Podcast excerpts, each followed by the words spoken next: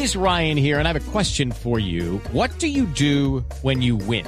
Like, are you a fist pumper? A woohooer, a hand clapper, a high fiver. I kind of like the high five, but if you want to hone in on those winning moves, check out Chumba Casino. At chumbacasino.com, choose from hundreds of social casino style games for your chance to redeem serious cash prizes. There are new game releases weekly, plus free daily bonuses. So don't wait. Start having the most fun ever at chumbacasino.com. No purchase necessary. BGW. Void were prohibited by law. See terms and conditions. 18 plus. Iván Duque, bienvenido, precandidato a la presidencia del Centro Democrático. Vanessa, un placer estar acá en tu programa. Un saludo muy especial a Juan. Además, usted debe estar hoy contento porque en la encuesta que sacamos esta mañana en Caracol Televisión y Blue eh, subió mucho, de 7 al 8.2%. De todos fue el que más subió. Vanessa, muy contento, creo que es un buen resultado. Yo siempre digo que cuando, la- cuando las encuestas salen buenas hay que trabajar intensamente y cuando salen malas toca trabajar intensamente. Esta me deja contento y seguimos trabajando. Doctor Duque, pero ¿no le preocupa eso que ha dicho Oscar Iván Zuluaga en las últimas horas, que está apoyando a Carlos Olmes Trujillo? Yo creo que las personas son libres de, de- de apoyar a quien les guste en una, en una contienda al interior de un partido. Yo eso no le veo misterio. Yo me siento muy contento ayer de haber recibido el apoyo de 18 compañeros de la bancada de Senado y de Cámara, que me llena de, entusiasmo. Hoy también se pronunció el general Gustavo Matamoros, que ha sido uno- un general que tiene mucha cercanía y es muy querido en las fuerzas militares, ya en retiro, y es una persona que tiene mucha llegada también en la reserva activa, que adhirió a la campaña nuestra. De manera que yo me siento muy contento de seguir recorriendo el país, ganando afectos. Y Vanessa, a mí lo que más me importa es todos los días ganarme el apoyo de la ciudadanía. Bueno, hace cuatro años a Pacho Santos, el Centro Democrático le hizo una pachada. Es decir, el señor iba ganando las encuestas y Uribe dijo, no, Zuluaga y punto. ¿No le preocupa que le pase lo mismo? Vanessa, yo tengo en este momento, primero, confianza absoluta en el, en el procedimiento que, se- que se está llevando desde el punto de vista de tener unos garantes. Son ellos los que tienen que velar para que no haya anomalías, para que las cosas eh, se den positivamente, para que los resultados salgan de la manera más transparente posible. Yo vengo haciendo una campaña desde hace más de un año recorriendo todo el país. Yo he venido teniendo un desempeño en las últimas encuestas y yo espero que, finalmente pueda ser el candidato y consolidar la coalición y seguir adelante hacia la presidencia. Y como digo siempre, hay que estar atentos a que los garantes le den a esto todas las certezas. ¿Usted no está muy chiquito para ser presidente? Pues no diga eso porque usted y yo tenemos la... la- No, no, pues es que yo sí no tengo esas Ah, aspiraciones políticas no, suyas. vea, pues. yo, yo- yo le, yo le echo... Canoso es, ¿no? Digamos, las canas las tiene. Se- se- se- que le luce, ¿sabe quién se está pareciendo como a George Clooney? Ah, sí, no diga, no, eso, sí, eso me puede ser- eso- eso sí que me puede servir en estos días.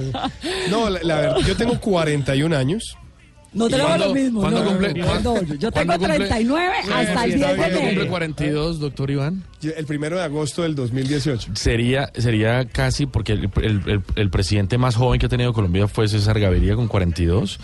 Llegaría, llegaría a igualarlo en, en, en edad, si es que llega. Yo creo que el más joven fue Alberto Lleras, la primera vez que llegó a la presidencia. Él tenía 39 años. Eso fue cuando López Pumarejo renunció y Ya. Alberto Lleras asumió la pero, presidencia. pero era un encargo en todo caso. Sí, no, no, no no era, fue- no era, elegido, exacto, no era, no era como elegido democráticamente, sí. Bueno, Colombia, Colombia ha tenido una tradición de, de elegir presidentes menores de 50 años en, Sí. en- en los últimos 30 o 40 años. Y yo debo decir esto, Colombia hoy es un país joven. El 73% de los colombianos somos menores de 45 años. Y yo quiero representar a ese país. Un país que no está pensando en mirar ni a la izquierda ni a la derecha, sino mirar para adelante. Un país que tiene que entender que la legalidad no es de izquierda ni de derecha, sino que es fundamental ese matrimonio, la seguridad y la justicia para dar bienestar. Segundo, un país que quiere que haya emprendimiento, ciencia, tecnología, industrias creativas, que veamos ese, esa capacidad inventiva del colombiano convirtiéndose en, en empresas, en de- mejorar oportunidades. Y eso no es de izquierda ni de derecha. Y la equidad tampoco ni es de izquierda ni de derecha. Aquí lo que necesitamos es que los empleos formales salgan de ese emprendimiento y emanen también de esa legalidad. Y eso es lo que estamos haciendo en este momento. Propuestas, conectar con la ciudadanía e invitarlos a pensar en grande por el bien de Colombia. Bueno, porque es que le gusta Compay Segundo. Bueno, me, bueno, usted sabe que ahí le quedan uno los, los gusticos de, de algo de bohemia, ¿no? Entonces, a Tiene- mí- o sea, tiene su lado, pero entonces fíjese que tiene su lado castrochavista. pues yo no, yo no sé, yo no sé, yo no sé, mire, yo, yo no sé si Compachi un poco caiga en esa en esa categoría, pero pero El sí son me, cubano, eso es lo más me cubano que gusta- tiene en el Me alma. gusta el son cubano y me encanta más más clásico portavales también. Ah, Y bueno. portavales con, con un buen roncito nunca es mala compañía. ¿Le gusta el roncito? Eh, me gusta más el tequila. Si usted me pregunta cuál es mi trago favorito, un tequilita, me lo tomo con hielo, reposado, tranquilito. Bueno, Y es buen compañero. esta sería la parte donde podríamos poner a Chabela Vargas. Vargas. Y de hecho, de, de- de- de hecho, hay una canción que a mí me encanta de Joaquín Sabina que se llama Por el Boulevard de los Sueños Rotos. Se la ponemos. No, es que tiene la banda que sonora además- mía, que es la además dedicada programa. a Chabela Vargas. Se la voy a poner. Ya, por el José Alfredo, Boulevard. No, le sí. dio todo el gusto de Vanessa. No, mejor dicho, Esteban, ¿ah? ¿cómo Sí, lo vio? Todo el Creo, creo que el voto No, de pues, Vanessa está ahí Está ya. listo, sí. Ahí. Ya, de No, 6.9 a si fuera 8.4 fue el- la subida de la encuesta Gallup.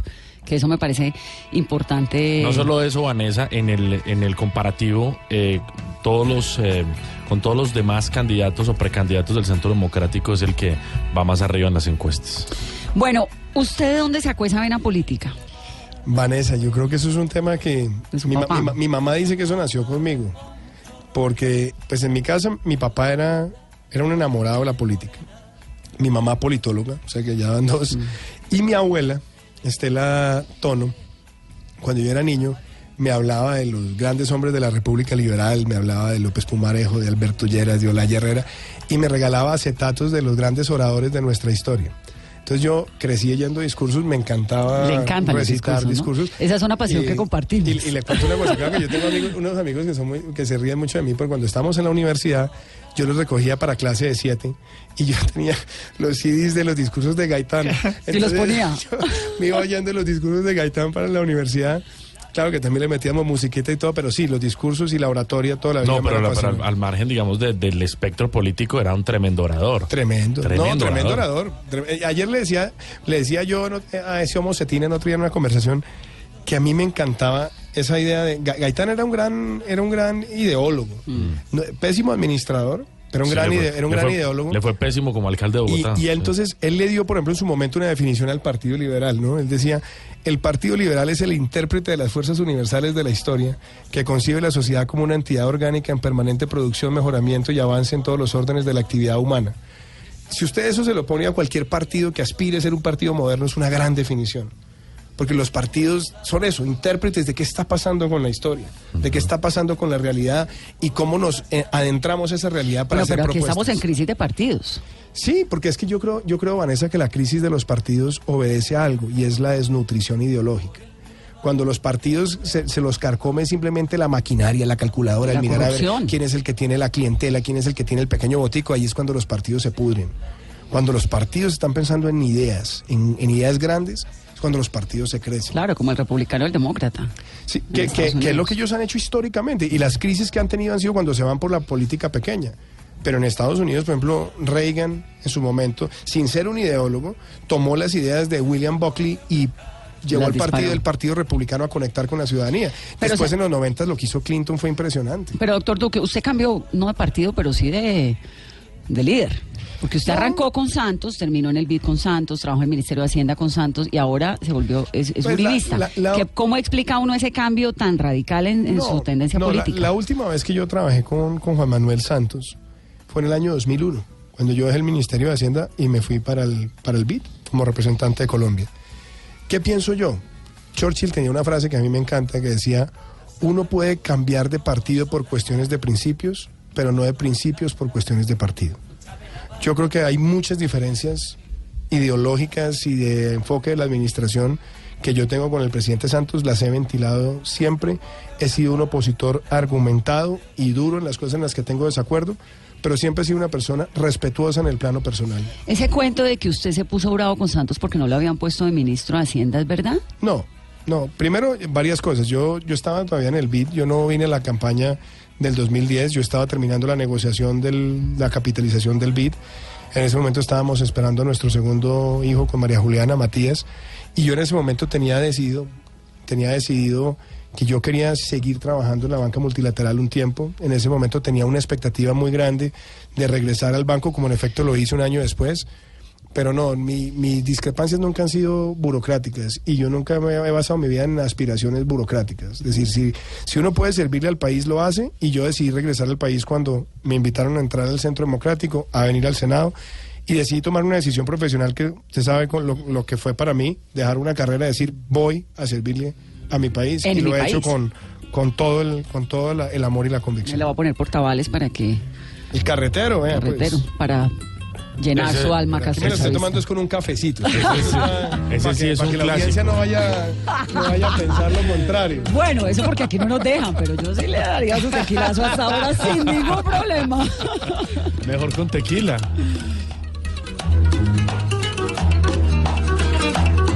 Hay por el camino del sitio mío un carretero alegre paso.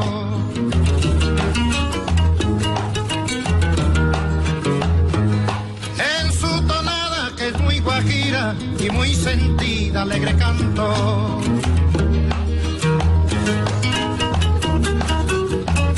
Hay por el camino del sitio mío un carretero alegre ¿Qué no le gusta al Centro Democrático? No me gustan los debates de que intentan algunos de radicalizar al- ¿De al Paloma. Paloma Valencia? No, lo que pasa es que yo creo que el Centro Democrático es un partido que se creó como un partido de centro. Yo soy una persona que me defino políticamente de extremo centro. Para mí esos debates anacrónicos de la izquierda y la derecha hoy no hacen tanto sentido, hay que mirar es para adelante. Pero doctor que- Ivando, que, que- pero- eso pero- de decir extremo centro no es, eso no es también un poquito... Extremo. ex- Sí, es decir, eso ¿qué no, viene siendo? No, por una sencilla razón. Es que yo creo que nosotros tenemos que pensar hoy es en la calidad de las políticas públicas. Y a mí, a mí lo que me, a mí lo que a veces me parece que, que nos estamos perdiendo en el debate es tratar de decir, es que usted es de derecha y es que usted es de izquierda. Y a mí me preguntan, pero es que ustedes están en un partido de extrema derecha. Y yo digo, ok, ¿a usted les parece que un partido de extrema derecha promueve el aumento de la licencia de maternidad de 14 a 18 semanas? ¿A ustedes les parece que un partido de extrema derecha es un partido que promueve las industrias creativas para fomentar las oportunidades Bueno, pero para tienen a? María Fernanda Cabal y a Paloma Valencia. A usted que es tan bien puestecito, con esas canas tan seriecito, tan trabajador, ¿no le da oso cada vez que Paloma Valencia o María Fernanda Cabal No, dicen esas cosas que yo, dicen? Yo a Paloma le tengo toda la admiración, todo el cariño, ha sido mi amiga y mi compañera. En temas tendremos diferencias, pero es una persona que valoro muchísimo. Y además, con Paloma hay muchos temas muy interesantes. Paloma, por ejemplo, es de una de las, eh, miembros de la bancada que más defiende la agenda ambiental. Ella tiene una gran conciencia ambiental. Me gusta ver lo que ella hace en las materias. Propuso una reforma a la justicia muy valiosa. Me gusta su trabajo. En esta, en esta campaña que tuvimos recorriendo el país en los foros, su participación fue muy interesante, eh, tenía propuestas creativas. la verdad, pero- toda la admiración. Pero eso es una respuesta, doctor Iván, con todo respeto, políticamente correcta. Es decir, hablemos No, de lo que no le gusta. Por ejemplo, El muro- tema, el el tema, muro el tema de. María Fernanda Cabal diciendo No, que la masacre de las bananeras eso, es un mito. No es Cabal. de alguna manera. Eh, ¿No pues, desprestigia al no- partido? nocivo también. No, ¿No, yo no no, les hace mire, daño a ustedes también? No me vaya, no me vaya a hacer eh, Pelear no con María Fernanda Cabal pero sí le voy a decir tengo diferencias y son diferencias, son diferencias claras. Yo, yo por ejemplo, creo que, que uno, uno tiene que saber eh, políticamente marcar diferencias y eso no genera, no tiene por qué generar enemistades ni mucho menos. Yo creo que ella ha hecho unas afirmaciones, yo no las comparto y, y- y estoy siempre listo al debate, no las comparto. ¿Qué le gusta al proceso de paz? Me gusta la idea de la desmovilización, el desarme y la reinserción sin reincidencia. Me gusta permitirle a la base guerrillera ese, ese tránsito. Me pareció importante que Naciones Unidas hubiera acompañado parte de- de- del proceso. Pero mi mayor preocupación, Vanessa, son los temas que afectan al Estado de Derecho y los problemas estructurales que quedan. Por ejemplo, es un error gravísimo que el narcotráfico se haya convertido en un delito amnistiable por la vía de la conexidad, porque sigue siendo un, un combustible de la violencia. Segundo, la erradicación y la sustitución voluntaria me parece que generan unos in- incentivos perversos y estamos viendo, por ejemplo, en el Cauca, cómo se están disparando los cultivos ilícitos y entonces ahora resulta que alguien puede tener seis, seis canchas como las del Campín sembradas de coca y dicen que eso es un agricultor famélico. Entonces eso hace daño. Me parece que hace daño también, y en eso he insistido yo, se supone que las FARC negociaron como una organización monolítica. Se supone que todas las decisiones involucraban a toda la organización. Hay armas escondidas y dineros escondidos. Yo lo que digo es, armas y dineros escondidos tiene que implicar que los cabecillas respondan Por esas y- armas y por por esas armas y, y deban perder todos los beneficios y les debe caer todo el peso de la ley. Y lo último, cuando estuvimos en la campaña del plebiscito tuve esta discusión con muchísimas personas, que además lo digo, quienes defendían el sí no eran mis enemigos, ni mis contradictores, ni, ni, ni mis contendores. Yo lo veía como un ejercicio de argumentos. Y lo que yo escuchaba siempre era decir, aquí nadie va a llegar a ejercer política hasta que no cumpla la pena. Mentiras.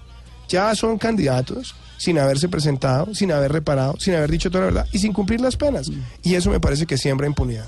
Bueno, en este momento, mientras estamos hablando, el Medio Oriente está ardiendo. Están tirando misiles en la franja de Gaza. Los palestinos salieron a protestar. Están obviamente repitiendo y diciendo que Jerusalén es árabe, que es musulmana, que es palestina, que no tiene por qué estar allá la embajada de Estados Unidos. ¿Usted alguna vez, si fuera presidente de Estados Unidos, habría hecho lo que hizo Donald Trump? Mandar la embajada de Estados Unidos para Jerusalén. Vanessa, no, no me pongan el caso hipotético de si fuera o no fuera presidente de Estados Unidos, porque me parece que sería, me parece que se, se saldría de, de una respuesta. Bueno, pero si es presidente de Colombia, pero sí le voy a- apoyaría- Pero si fuera presidente de Colombia, pero sí, pondría la- pero sí le voy a contestar esto. Y usted sabe que yo estuve involucrado en el incidente del Mavi Marmara en la investigación que hizo Naciones Unidas. Jerusalén es un tema muy delicado, porque tiene una ancestralidad religiosa milenaria. No, eso lo sé. Y Digamos, entonces, es, es- y es- entonces es religiosa eso, para ¿y qué- armenios, católicos, eso, ¿y qué ha pasado? musulmanes y ningún y presidente, judíos ningún igual. presidente de Estados Unidos había querido tomar esa decisión de declarar a Jerusalén como la capital del Estado de Israel. Cuando se hicieron los acuerdos de Oslo, cuando se aceptó la autoridad palestina, se entendió que había una especie de, de- de zona compartida entre Jerusalén Este y Jerusalén Oeste. Claramente la decisión que toma el presidente de Estados Unidos, que hay que decir, él lo propuso en campaña. Pero esa es una decisión que va a generar muchas tensiones, muchos conflictos, inclusive, sangre, inclusive, una en- intifada. inclusive entre sus propios aliados, porque ayer ya salió Jordania a decir esto no debe ser así. Turquía, que es no solamente uno de los aliados más importantes, Erdogan, sino sí. el sino el primer país de orientación musulmana que aceptó la existencia del Estado de Israel en 1949. ¿Qué va a pasar? Yo creo que la Liga Árabe se va a pronunciar, jamás va a tratar de eh, arreciar su violencia. Entonces, yo creo que esa decisión se va a evaluar a partir de lo que ocurre desde hoy. Yo personalmente creo que esa era una decisión que se tenía que haber dado en un marco de un mayor diálogo entre Israel, la Liga Árabe, los países vecinos, la comunidad internacional, el Consejo de Seguridad. Quizás esto va a alejar más la posibilidad de los dos estados. No, sobre todo que es una, a mí la verdad es que me parece tan absurdo, tan increíble. Es un territorio en el que nadie se ha querido meter nunca, siete décadas desde que nació el Estado palestino en el 48, donde nadie, eso déjelo allá quietico, porque es que es tierra sagrada. Entonces cuando uno mete la religión de por medio y es sagrada para cuatro religiones, Pe- pero mire- para las tres religiones monoteístas pero, claro, de la historia. y hay una cosa. Entonces cuando uno le mete la religión de Harry- por medio es muy, Harry no entra Truman- en otros raciocinios. Harry Truman, siendo presidente de Estados Unidos en el 48, reconoce la existencia del Estado de Israel, pero fue muy cauto en el tema de, de Jerusalén. Después viene la guerra de los seis días. Con la guerra de los seis días el problema fue mayor porque ya se reclamaba la ancestralidad total en el, en el Estado judío. Después vinieron las guerras del Yom Kippur. Y después hasta el proceso de Oslo. En los 80 hubo una declaración y después desde Oslo se entendía que esa era una papa caliente que, era, que, que- que podía exacerbar violencia. Quizás esta decisión lo que va a hacer es generar más tensión y alejar la posibilidad de tener los dos estados conviviendo. Bueno, hablando de tensión, le voy a hacer una serie de preguntas. Bueno, a ¿con qué me da atención? ah? Ellos hablan de lo que nunca hablan. En el cuestionario de Mañanas Blue a las 11. ¿Cuándo fue la última vez que lloró? Hace como unos 12 días, por ahí, ¿Por qué? Tuve un recuerdo muy emotivo de mi papá, que, que falleció hace año y medio, y me pegó duro, me pegó duro, sí. ¿Qué lo conmueve? Me conmueve la pobreza. ¿Le cuando, cuando yo veo, cuando veo, eh, por ejemplo, este fin de semana estuve en Montería, estuve en el barrio Santa Fe, en Brisas del Sinú, en el barrio Zarabanda. Me conmueve ver, ver niños cuando no tienen oportunidades, me conmueve ver el dolor, eso me conmueve mucho. ¿Hace deporte? Ahora menos, pero sí, yo trato de, de por lo menos eh, una que otra vez montarme en la banda y trato de jugar futbolito de vez en cuando, bicicleta cuando se puede, pero ahorita estoy locho. ¿Cómo quisiera morir? Eh, Me gustaría morir de viejo, acompañado de mi familia, de mi esposa y de mis hijos si es posible. Y me gustaría una muerte, una muerte alegre. Y voy a decir esto, mi papá murió hace año y medio. Y una de las cosas que más le admiré es que me dijo, mi hijo, me puedo morir feliz de haber hecho lo que quise en la vida y nunca haberle hecho mal a nadie. ¿Qué es lo más incómodo que le ha pasado? Lo más incómodo, no sé, yo, a ver qué podría ser.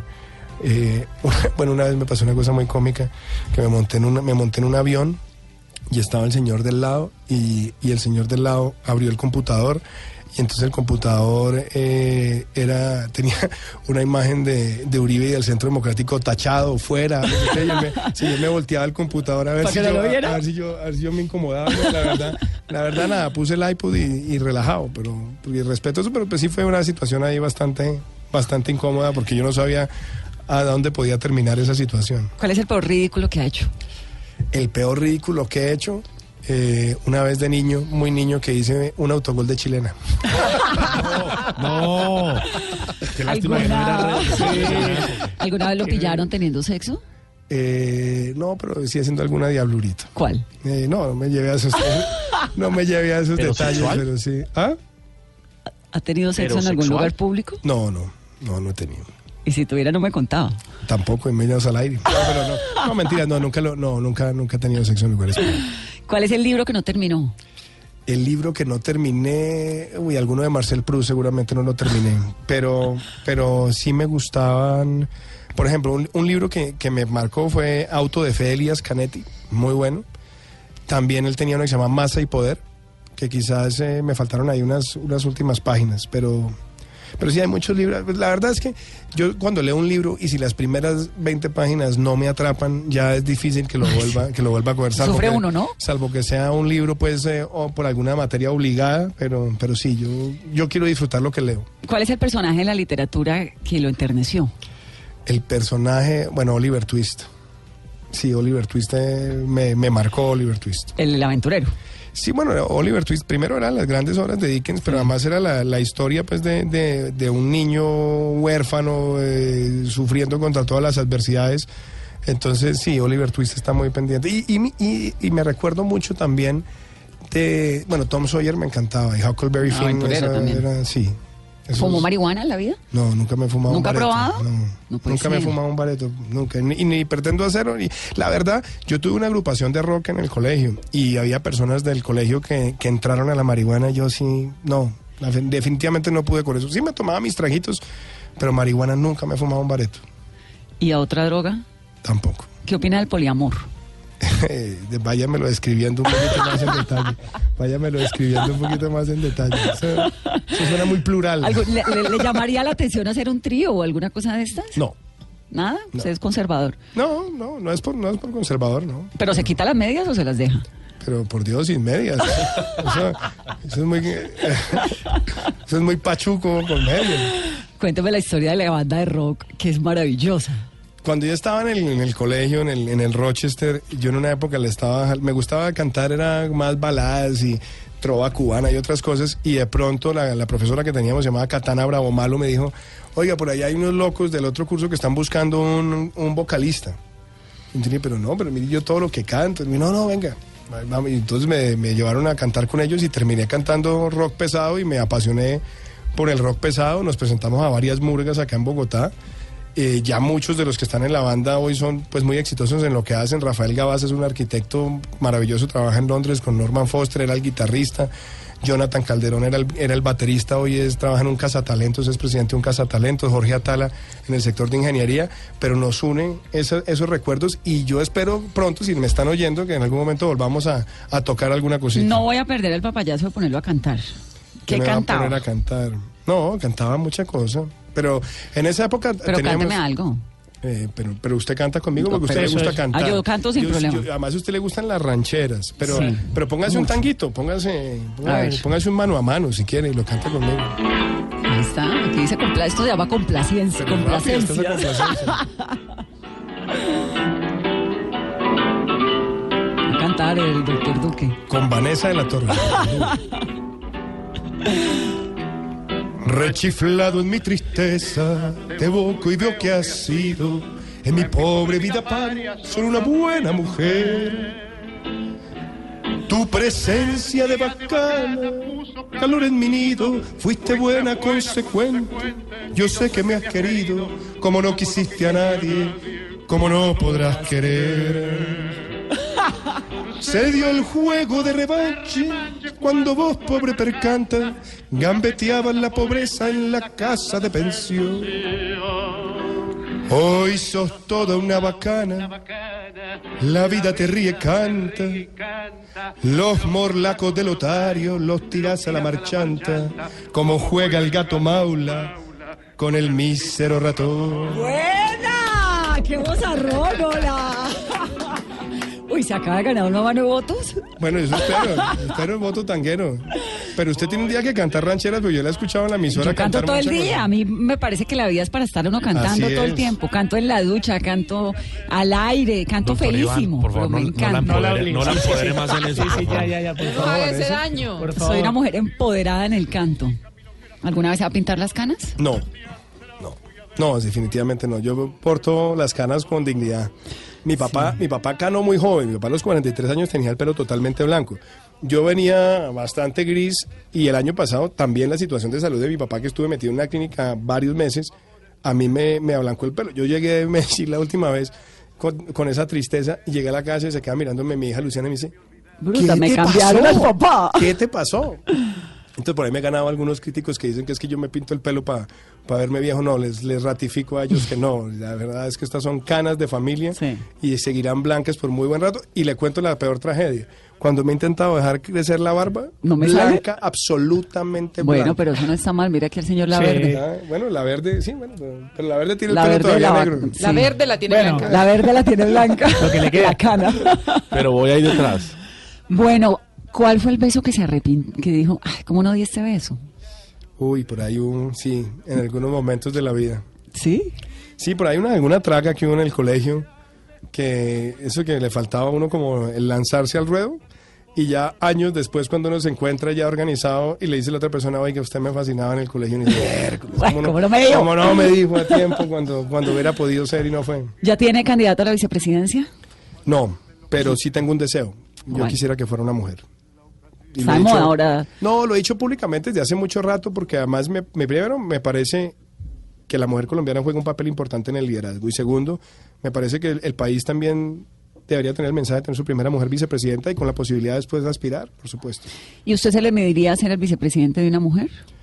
Yo siempre he dicho una cosa, Vanessa, y no lo digo eh, con, con ni arrogancia ni de pretensión ni nada. Uno es yo De soy una- de una Marta Lucía Ramírez, No, yo soy ejemplo. candidato a la presidencia, no a la vicepresidencia, pero en- nosotros estamos en un proceso de sacar adelante una candidatura, de buscar una coalición, de buscar un mecanismo de selección del candidato a la coalición. Y en esos escenarios pues habrá que, que- que hablar, pero yo insisto, yo quiero ser presidente de Colombia, no vicepresidente de Colombia. Doctor Duque, muchas gracias. Muchas gracias, Vanessa, un verdadero Mucho placer. mensaje, nos están viendo en Caracol Televisión, en Facebook, a través de nuestras redes sociales. Tendencia ya con esa cantada. Bueno, eso espero, espero por lo menos la saliva afinada. Muchas gracias, muchas, muchas Cuando gracias. vaya a dar un concierto nos invita. Pero acuérdese que usted y yo tenemos pendiente las rancheras. Tenemos Hay muchas buscar- más Hay que buscar la ocasión. Muchas gracias, gracias. doctor Duque. Muchas, muchas gracias. 11.52, que suenen las rancheras.